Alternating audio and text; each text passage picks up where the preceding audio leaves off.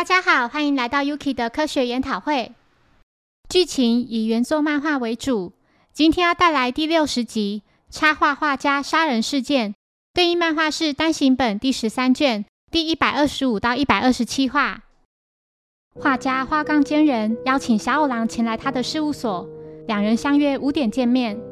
花冈的下属向小五郎提到，事务所对面的公寓里住着插画家蝶野。此时的花冈在蝶野的房间里醒来，他发现脸上被蝶野画了指甲油。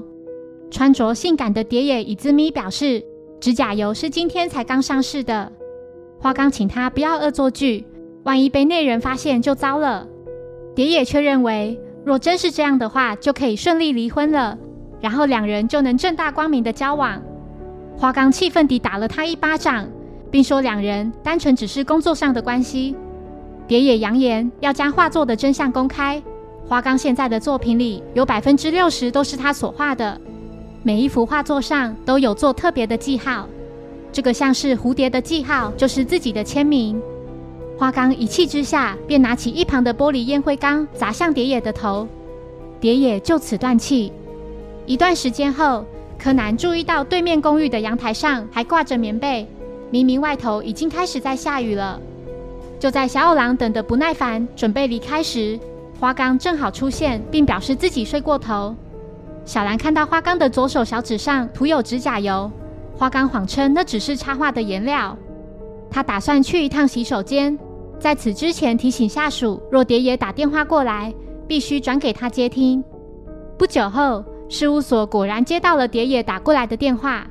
花冈接起电话后，慌张地看向对面阳台，并说。什么？你想自杀？你要从阳台跳下去？听到此话的众人立刻看向对面阳台。此时的蝶野连同棉被一起从阳台上坠落。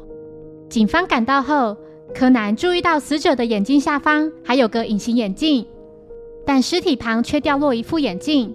他坚信杀害蝶野的人就是花冈。但是刚才阳台上明明就没有人，凶手是如何把死者推下去的呢？几人进到蝶野的公寓时，发现大门并没有上锁。小狼在门口踢到了一只钉子。阳台上有拖鞋、行动电话以及破碎的盆栽。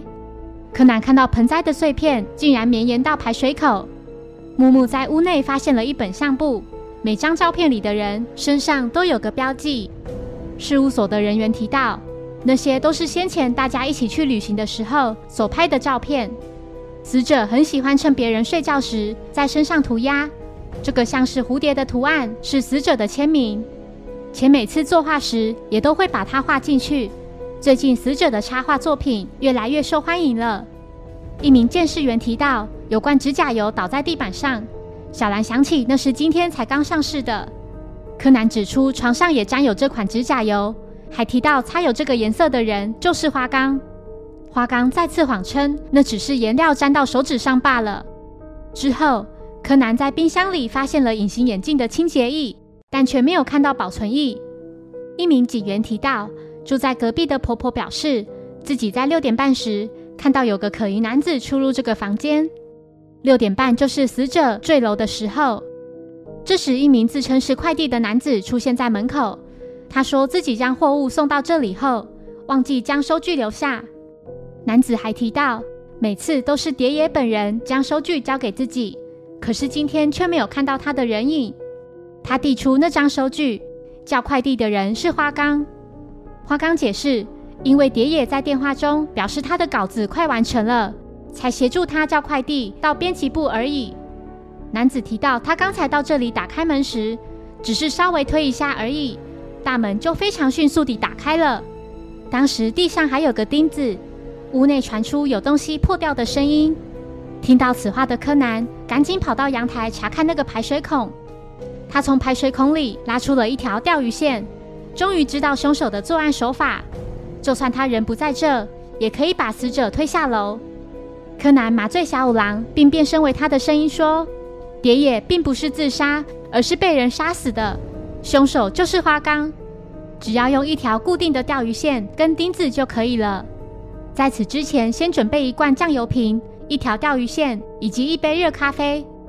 按照以下步骤操作，首先拉出钓鱼线，并弄成一个环状，长度要能够来回阳台到大门口。用环状的一端穿过假设为被害人的棉被腰带的部分，然后再把线由阳台扶手上方穿过，并拉向内侧。接着再把线的末端环状部分套在阳台的花盆上，然后小心翼翼地将花盆拉起，把线往反方向拉并固定好，拉着那条线往大门走。时刻小心，不要让花盆掉下来。把线的另一端套在大门外的对讲机上，然后将被害人顺着钓鱼线悬挂在阳台外面。为了混淆视听，就用棉被盖住死者，以此装作是在阳台上晒棉被。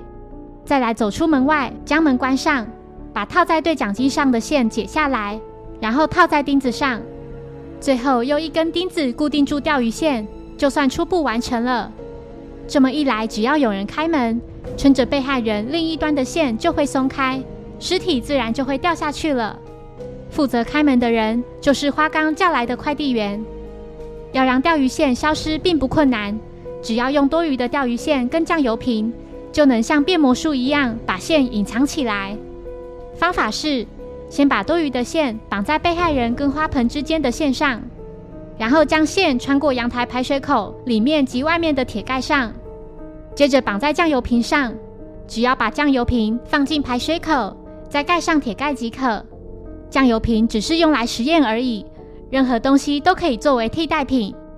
例如，像是从冰箱里消失的隐形眼镜保存液的瓶子。在警方完成实验的准备工作后，一打开大门，一切就如推理所说，假设为被害人的棉被坠落，接着钓鱼线果真滑进排水口中。